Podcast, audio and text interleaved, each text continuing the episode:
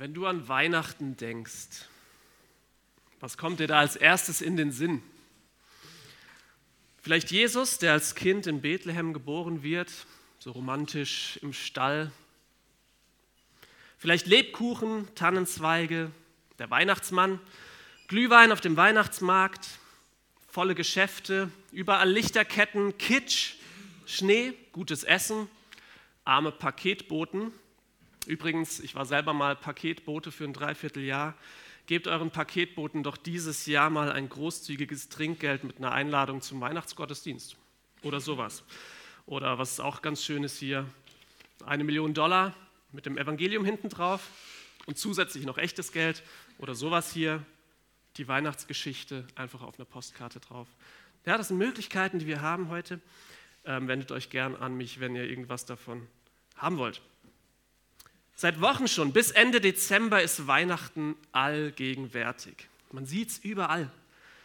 Und angenommen, du wärst für einige Zeit im Koma gelegen und ähm, kämst jetzt heute wieder zu dir, dann wäre dir relativ schnell klar, dass es Richtung Ende des Jahres geht und Weihnachten nicht mehr allzu weit ist, weil einfach alles darauf hindeutet. Alle Zeichen stehen auf Weihnachten, auf die Ankunft unseres Herrn Jesus. Und in der Kirchengeschichte entstand dann auch als Vorbereitung auf diese Zeit die Adventszeit, vier Wochen lang. Und in dieser Adventszeit dieses Jahr möchten wir ähm, eben diese neue Predigtserie starten. Hoppla. Jesus kommt wieder. Und sie wird uns durch Matthäus 24 und 25 begleiten. Und wir wollen uns aber dieses Jahr eben nicht damit beschäftigen, was die Bibel über die Geburt Jesu im Jahr ungefähr null sagt, sondern wie die Bibel die Ankunft Jesu im Jahr X ankündigt, das noch in der Zukunft liegt. Denn Jesus kommt wieder. Das hoffe ich, dass wir das alle verstehen dürfen. Er kommt wieder und es hat für uns Bedeutung. Und meine Hoffnung ist so mit dieser Predigtreihe, dass wenn ihr mal wieder ins Koma fallt, und langsam wieder zu euch kommt, dass ihr dann genau wisst, aha, okay, ich sehe an den Zeichen, jetzt ist die Zeit, in der alles auf das Wiederkommen Jesu hindeutet, weil du die Zeichen erkennst. Und ich möchte euch heute eben mit hineinnehmen in den Anfang von Matthäus 24. Und bevor ich das tue, will ich uns mit zwei Aussagen konfrontieren, die man öfters hört und am Schluss dann nochmal gucken, was unser Predigttext zu diesem Thema hergibt. Also ich stelle jetzt einfach mal zwei Aussagen in den Raum. Die eine, früher war alles besser. Schon mal gehört wahrscheinlich, ja. Und die andere Aussage, alles wird immer schlimmer. Und ich gucke mal, ob ich nachher beantworten kann, ob diese Aussagen wirklich zutreffen oder ob das nur so dahergesagt ist. Wir lesen aus Matthäus 24 ab Vers 3 in der Lutherbibel überschrieben mit der Anfang der Wehen. Und als er auf dem Ölberg saß, traten seine Jünger zu ihm und sprachen, als sie allein waren, Sage uns, wann wird das geschehen und was wird das Zeichen sein für dein Kommen und für das Ende der Welt? Jesus aber antwortete und sprach zu ihnen, Seht zu, dass euch nicht jemand verführe, denn es werden viele kommen unter meinem Namen und sagen, ich bin der Christus, und sie werden viele verführen. Ihr werdet hören von Kriegen und Kriegsgeschrei. Seht zu und erschreckt nicht. Denn das muss so geschehen, aber es ist noch nicht das Ende da. Denn es wird sich ein Volk gegen das andere erheben und ein Königreich gegen das andere, und es werden Hungersnöte sein und Erdbeben hier und dort. Das alles aber ist der Anfang der Wehen. Dann werden sie euch der Bedrängnis preisgeben und euch töten und ihr werdet gehasst werden um meines Namens willen von allen Völkern. Dann werden viele abfallen und werden sich untereinander verraten und werden sich untereinander hassen. Und es werden sich viele falsche Propheten erheben und werden viele verführen. Und weil die Ungerechtigkeit überhand nehmen wird, wird die Liebe in vielen erkalten. Wer aber beharrt bis ans Ende, der wird selig werden. Und es wird gepredigt werden, dieses Evangelium vom Reich in der ganzen Welt zum Zeugnis für alle Völker. Und dann wird das Ende kommen. Ich möchte beten. Herr Jesus Christus, ich danke dir für diese Worte, die du damals zu deinen Jüngern gesagt hast und die auch für uns heute noch Bedeutung haben. Und möchte ich bitten, dass du unsere Herzen öffnest für dein Reden. Bitte gib mir deine Worte in den Mund, dass wir heute mehr verstehen dürfen, ja, wie es in der Zeit bis zu deiner Wiederkunft aussehen wird. Amen. Ich will euch ganz kurz den Rahmen schildern, in den diese Worte von Jesus eingebettet sind. Die Jünger fragen ja in Vers 3, sage uns, wann wird das geschehen? Von was reden sie hier überhaupt?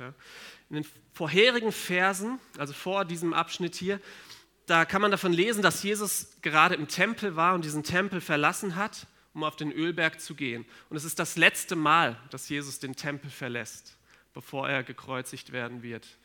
Und es ist auch überhaupt das letzte Mal, dass Jesus diesen Tempel verlässt, da er später zerstört wurde. Und was Jesus eben in dieser Phase kurz vorher noch im Tempel redete, das war nicht gerade erbaulich. Lest das gern mal nach, da bezeichnete er die Pharisäer und Schriftgelehrten als Schlangenbrut und so weiter und sagte, dass hier alles pulverisiert werden würde, so sinngemäß. Und es war keine heitere Rede und es wirkt dann fast so ein bisschen, als die Jünger im Vers 1 von unserem Kapitel hier, da machen sie Jesus so auf die Pracht des Tempels aufmerksam. Siehst du nicht das alles hier? Diese prächtigen Gebäude, als würden sie ihn aufheitern wollen.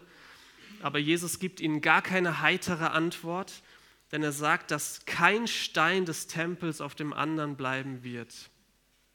Und das möchten die Jünger jetzt hier genauer wissen. Wann passiert das und was sind die Zeichen für dein Kommen?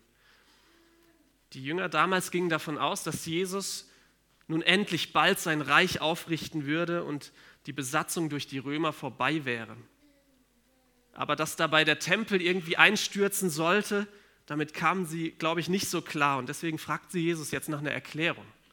Und jetzt kommt eben schon mal ein Teil dieser Erklärung. Heute wissen wir, wann dieser Tempel wirklich zerstört wurde. Es war im Jahr 70 nach Christus, also ungefähr 40 Jahre nach dieser Prophezeiung von Jesus hier. Und deswegen durften die Jünger all das, was Jesus ihnen hier sagt, persönlich für ihr eigenes Leben nehmen, wenn man davon ausgeht, dass sie noch so lange leben.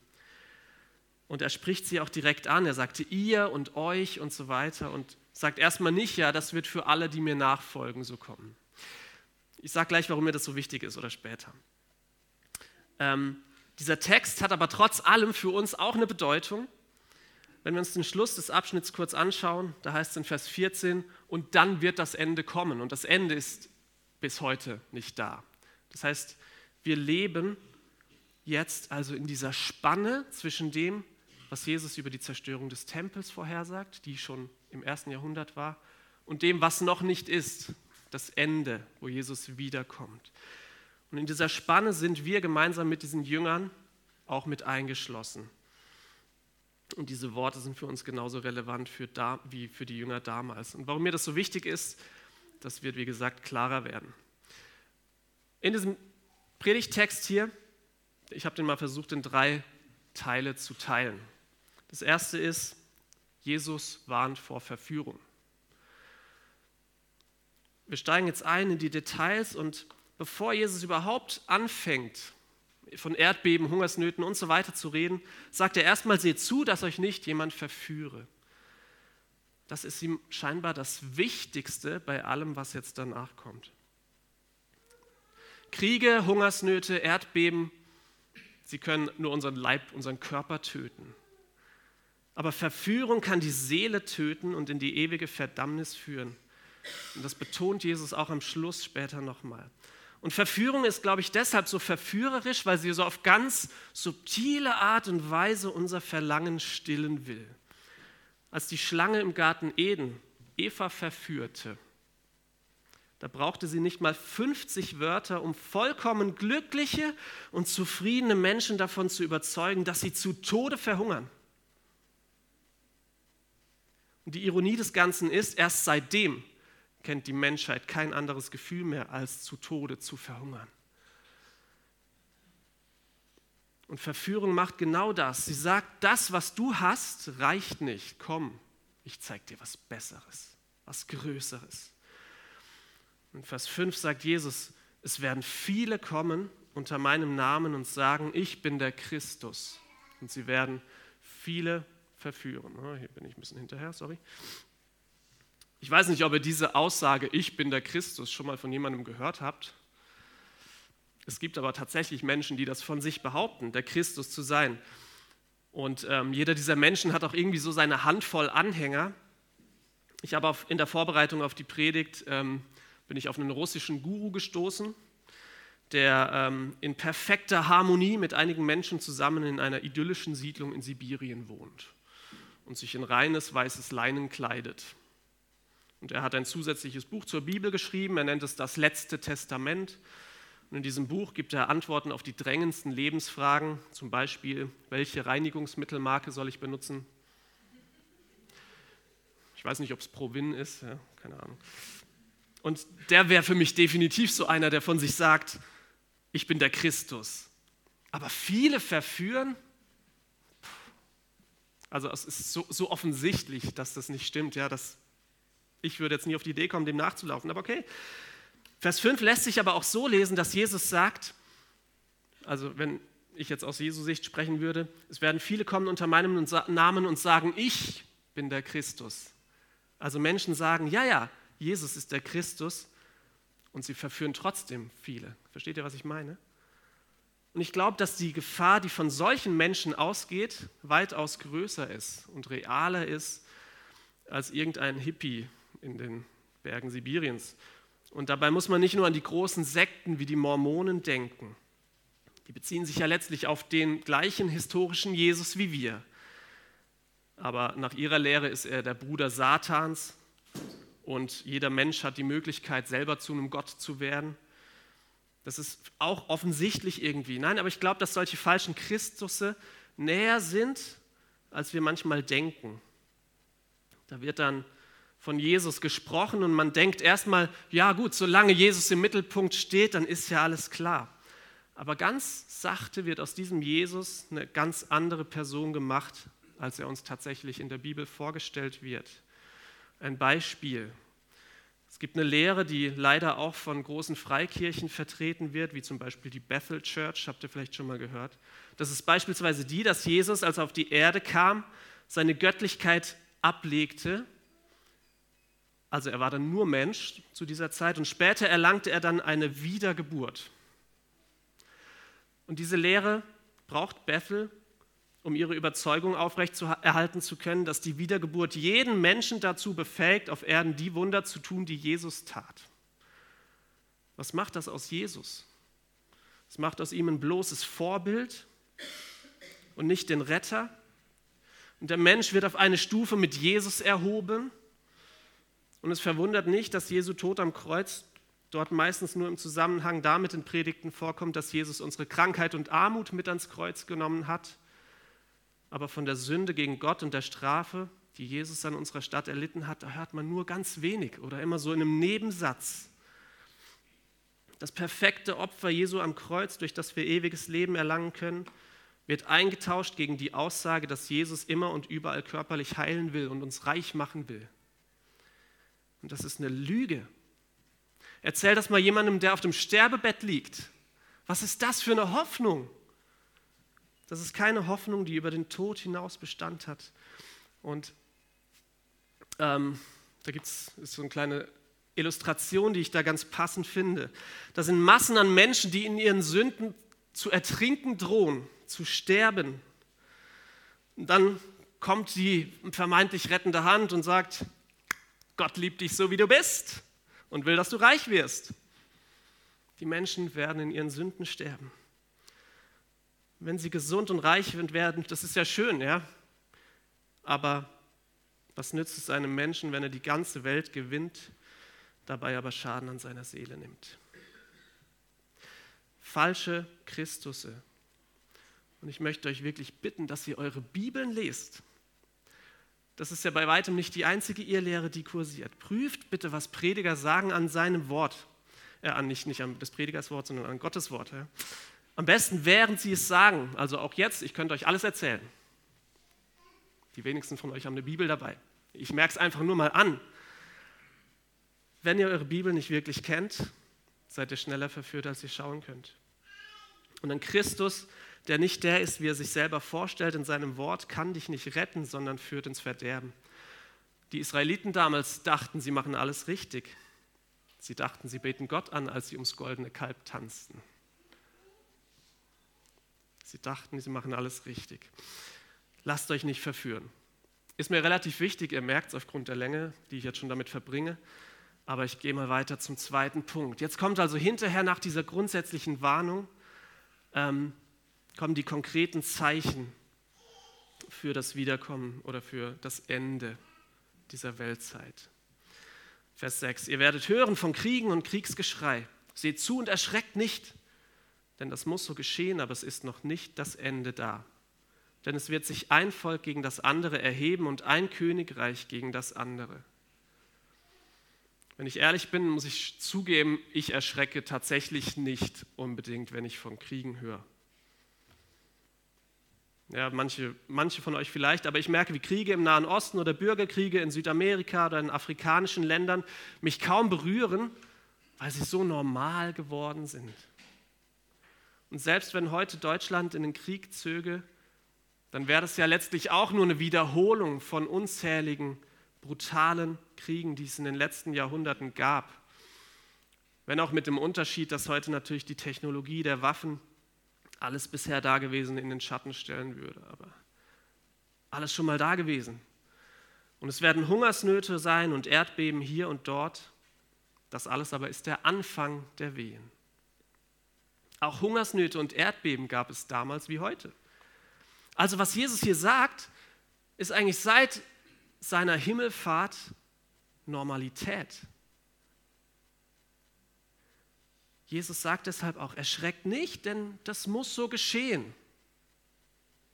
Das ist einfach der Lauf der Dinge. So wird die Welt aussehen in der Phase zwischen meiner Himmelfahrt und meiner Wiederkunft. Und Jesus nennt das bisher Gesagte den Anfang der Wehen. Die ersten Wehen, die in der Schwangerschaft auftreten, können schon relativ früh kommen, meistens so ungefähr 15 Wochen vor der Geburt. Und sie sind meistens schmerzlos und der Bauch wird einfach hart. Vielleicht habt ihr mal was davon gehört. Braxton-Hicks-Kontraktionen nennt man das. Es sind Übungswehen, die aber nicht bedeuten, jetzt geht es mit der Geburt los. Sie bereiten den Körper vor und sie bedeuten einfach nur, ja, die Geburt wird kommen, aber noch nicht sofort. Und so ist es auch mit diesen Zeichen hier. Sie deuten auf das Ende hin. Das Ende wird kommen, aber es kommt noch nicht sofort.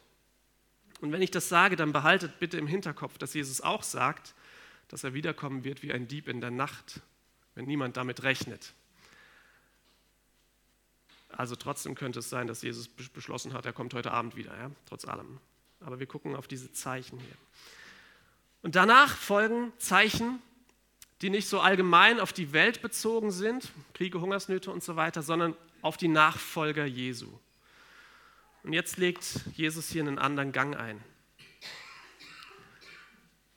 Er spricht jetzt eben von Dingen, die seine Nachfolger betroffen, betreffen werden. Und es ist leider nicht einfach so ein, ja, alles wird schon gut werden, macht euch keine Sorgen. Nee, Jesus ist hier ganz schön schonungslos man könnte fast sagen, er ist finanziell transparent, als er den Jüngern hier sagt, was ihr Glaube kosten wird. Und das ist für mich ein Beweis dafür, dass Jesus absolut vertrauenswürdig ist. Er verspricht eben nicht das Blaue vom Himmel und hält es dann hinterher nicht. Nein, er sagt ganz klar, was Sache ist. Vers 9. Dann werden sie euch der Bedrängnis preisgeben und euch töten. Und ihr werdet gehasst werden um meines Namens willen von allen Völkern. Seit unser Sohn Levi so Geschichten verstehen kann, lesen Judith und ich ihm jeden Abend eine Bibelgeschichte vor aus seiner Kinderbibel. Er hat die sicher schon 20 Mal durchgelesen, da kann ich mir ein Beispiel dran nehmen. Und neulich fiel mir was auf in dieser Kinderbibel. Fast alle Geschichten, die nach der Himmelfahrt Jesu und nach Pfingsten kommen, drehen sich darum, wie die Jünger Jesu verfolgt werden. Wie Petrus und die anderen Jünger vor dem Hohen Rat stehen, wie Paulus aus dem Gefängnis Briefe schreibt und wie Johannes nach Patmos verbannt wird, damit er das Evangelium nicht weitersagen kann. Und auch in der Erwachsenenbibel dauert es nicht lange, nämlich genau eineinhalb Kapitel nach der Himmelfahrt Jesu, bis die Verfolgung einsetzt.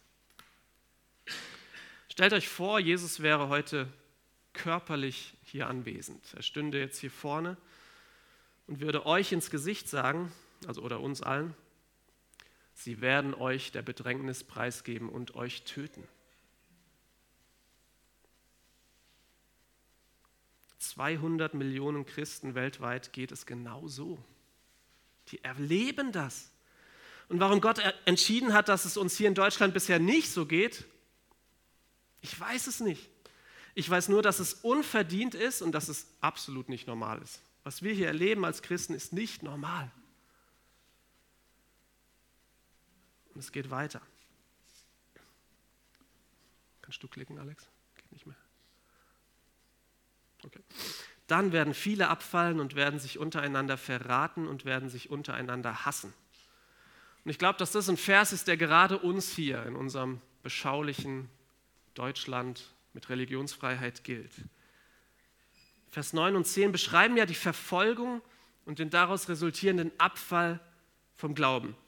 Und die Deutsche Missionsgesellschaft hat eine Karte rausgebracht mit den Ländern, in denen christliche Gemeinden am stärksten wachsen. Dunkelrot bedeutet hierbei das geringste Gemeindewachstum. Jetzt sehen wir zum Beispiel Saudi-Arabien, Nordkorea, äh, Kanada, Deutschland. Und dunkelgrün bedeutet das stärkste Gemeindewachstum, zum Beispiel in Kambodscha, äh, Somalia, Jemen, Afghanistan. Woran liegt das? Ist ja krass irgendwie, oder? Meine Theorie ist, dass Menschen in Ländern mit Christenverfolgung die Kosten überschlagen, bevor sie Christ werden. Wer dort Christ wird, der bleibt auch dabei, weil er vorher weiß, worauf er sich einlässt. Und bei uns wird man entweder schon als Baby Christ, aber danach vielleicht nicht im Glauben erzogen, tritt später aus der Kirche aus. Allein dadurch schon schrumpfen die Gemeinden natürlich.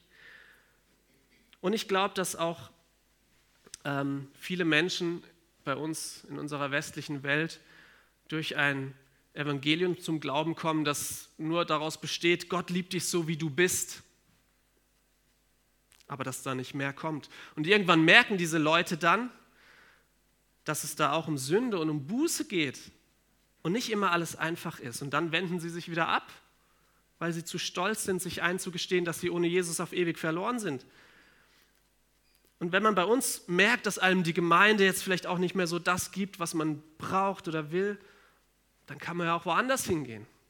Dann gehe ich halt in den Fußballverein oder folge Greta.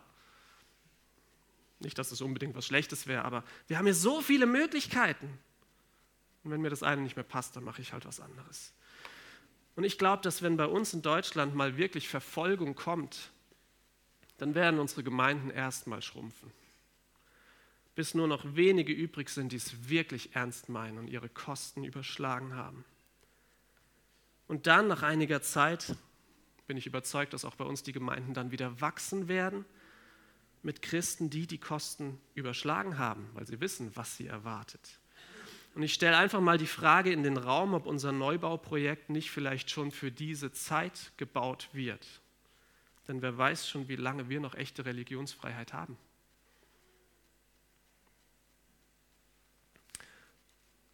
Mimi. Und es werden sich viele falsche Propheten erheben und werden viele verführen. Die schon wieder. Sie werden viele verführen. Bitte eins weiter. Und weil die Ungerechtigkeit überhand nehmen wird, wird die Liebe in vielen erkalten. In Johannes 13, Vers 35, da sagt Jesus, daran wird jedermann erkennen, dass ihr meine Jünger seid, wenn ihr Liebe untereinander habt. Liebe ist ein Zeichen für einen Jünger Jesu. Und wenn jetzt Vers 12 hier sagt, die Liebe wird erkalten, na, irgendwas stimmt ja nicht so ganz, egal. Ihr, ihr seht den Text. Wenn jetzt Vers 12 hier sagt, die Liebe wird erkalten, dann ist das auch ein Zeichen dafür, dass Leute vom Glauben abfallen. Bei wem die Liebe erkaltet, der ist nicht mehr dabei. Und der Grund für das Erkalten der Liebe ist die überhandnehmende Ungerechtigkeit der falschen Propheten. Zum Beispiel, indem diese falschen Propheten Dinge versprechen, die nicht mit Gottes Wort übereinstimmen. Und wenn die Menschen dann merken, dass sie übers Ohr gehauen wurden, weil ihnen ihr versprochenes Heilungswunder ausblieb oder ihr finanzieller Durchbruch ausblieb, dann ist es meiner Meinung nach kein Wunder, wenn die Liebe erkaltet zu Gott und seiner Gemeinde. Gott bewahre uns davor. Und dann Vers 13, wer aber beharrt bis ans Ende, der wird selig werden.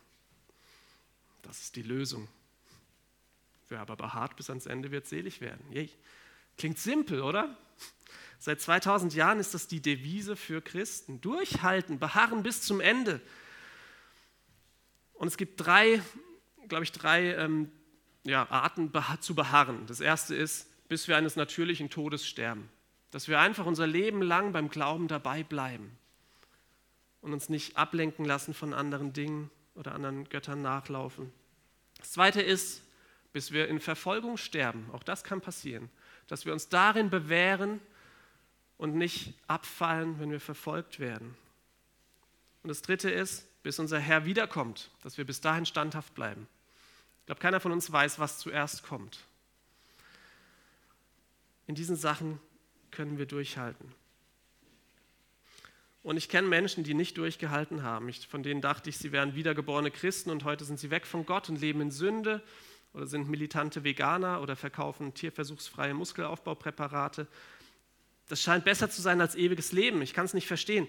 Aber trägt das, womit du deine meiste Zeit verbringst, dich durch, wenn dein Leben zu Ende geht? Wir müssen es, denke ich, realistisch sehen. Nicht jeder, der heute mit in diesem Raum sitzt, wird durchhalten bis zum Ende. Aber zum Glück ist Gott kein Statistiker. Er ist ein Gott der Beziehung. Und im 1. Petrus 1, Vers 5, dort heißt es, wen Gott wiedergeboren hat, den wird er aus seiner Macht durch den Glauben bewahren zur Seligkeit so gut. Gott selbst wird seine wahren Kinder durchtragen bis zum Ende, durch alle Anfechtung, Bedrängnis, Verfolgung und Verführung hindurch. Und das gibt mir Hoffnung. Ich denke so oft, wenn ich solche Texte lese über das Wiederkommen Jesu und wo es heißt, viele werden abfallen, werde ich einer von denen sein, die abfallen, die nicht durchhalten. Und ich darf darin vertrauen, ja, Jesus, der mich zum Glauben gerufen hat, der wird mich auch durchtragen. Jetzt kommt Vers 14. Und es wird gepredigt werden, dieses Evangelium vom Reich in der ganzen Welt zum Zeugnis für alle Völker und dann wird das Ende kommen. Und ich finde spannend, dass die Möglichkeiten heute, die wir haben, das Evangelium in der ganzen Welt zu verkündigen, die waren nie so groß wie heute. Und doch gibt es immer noch 6600 unerreichte Volksgruppen weltweit von ungefähr 17.000. Das ist über ein Drittel, die unerreicht sind, obwohl wir so Riesenmöglichkeiten haben. Und wir sind diesem Ziel doch trotzdem heute viel näher als die Jünger damals, kurz nach Jesu Himmelfahrt. Und wenn eben dieses Erreichen aller Volksgruppen umgesetzt ist, heißt es hier, dann wird das Ende kommen. Und wie das Ende aussieht, das erfahrt ihr nächste Woche. Ich möchte mal zurückkommen auf die zwei Aussagen hier. Früher war alles besser und alles wird immer schlimmer. Was stimmt davon? Früher war alles besser? Meine Meinung? Nein. Seit Jesus in den Himmel gefahren ist, gab es Christenverfolgung, gab es Verführung, gab es Erdbeben, Hungersnöte und so weiter. Schon immer erleidet die Gemeinde Gottes Verfolgung. Wird alles immer schlimmer? Ja, und ich glaube, das schließt sich nicht aus. Der Einfluss falscher Propheten, die Technologisierung der Kriegsführung, das Maß der Verfolgung nimmt mehr und mehr zu. Es stimmt, es wird immer schlimmer, aber früher war auch nicht alles besser. Und was mir in all dem wichtig ist, ist, ja, diese Welt geht dem Ende entgegen seit Jesu Himmelfahrt. Aber in allem, was darauf hindeutet, dürfen wir gewiss sein, die Welt wird sich nicht selbst zugrunde richten. Keine Klimakatastrophe wird das machen, kein Weltkrieg, keine Atombombe, keine Lieblosigkeit. Nein, allein Gott bestimmt, wann Schluss ist. Und Jesus wird seine Kinder in all dem bewahren und ihnen das Durchhalten schenken. Und das wünsche ich mir für diese Predigtserie, dass uns die Beschreibungen der Endzeit nicht nur irgendwie einen Kick geben. Ja, wow, Katastrophenfilm, ja, wer sowas gerne guckt, der ist hier vielleicht genau richtig. Sondern dass wir erkennen, dass Gott all das fest in seiner Hand hält, dass unser Vertrauen auf ihn gestärkt wird, dass er auch unser kleines Leben in seiner mächtigen Hand hält. Er weiß um unser Gestern, unser Heute und unser Morgen. Und diesem Gott dürfen wir vertrauen, heute in allem, was in unserem Leben so los ist und auch in dem großen, globalen, bis er wiederkommt. Ich möchte beten. Herr Jesus, ich danke dir für deine schonungslose Ehrlichkeit, mit der du uns hier begegnest. Die zeigt, dass wir dir vertrauen können dass du uns nichts versprichst, was du dann doch nicht hältst. Und bitte dich, dass wir aber auch erkennen dürfen, ja, du trägst uns durch. Es lohnt sich dir zu vertrauen. Und ich möchte dich jetzt konkret bitten für alle Missionare, die weltweit im Einsatz sind, um ja, dieses Ziel, dieses Zeichen zu erreichen, dass alle Menschen von Jesus hören. Dass du ihnen beistehst und hilfst. Ich bitte dich für uns, dass wir beharren im Glauben, dass wir nicht verführt werden, dass wir lernen zu unterscheiden, was von dir kommt und was nicht. Ich danke dir für die Religionsfreiheit, die wir immer noch haben und bitte dich um Bewahrung unseres Glaubens, wenn es doch mal in die Verfolgung geht. Und ich danke dir, dass du die Weltgeschichte lenkst und dass du dabei aber auch uns einzelne Menschen nicht vergisst, sondern dass wir dir unglaublich wichtig sind. Bitte segne du jeden Einzelnen in dieser Adventszeit, dass wir ja, auf dich blicken lernen, auf deine Wiederkunft. Amen.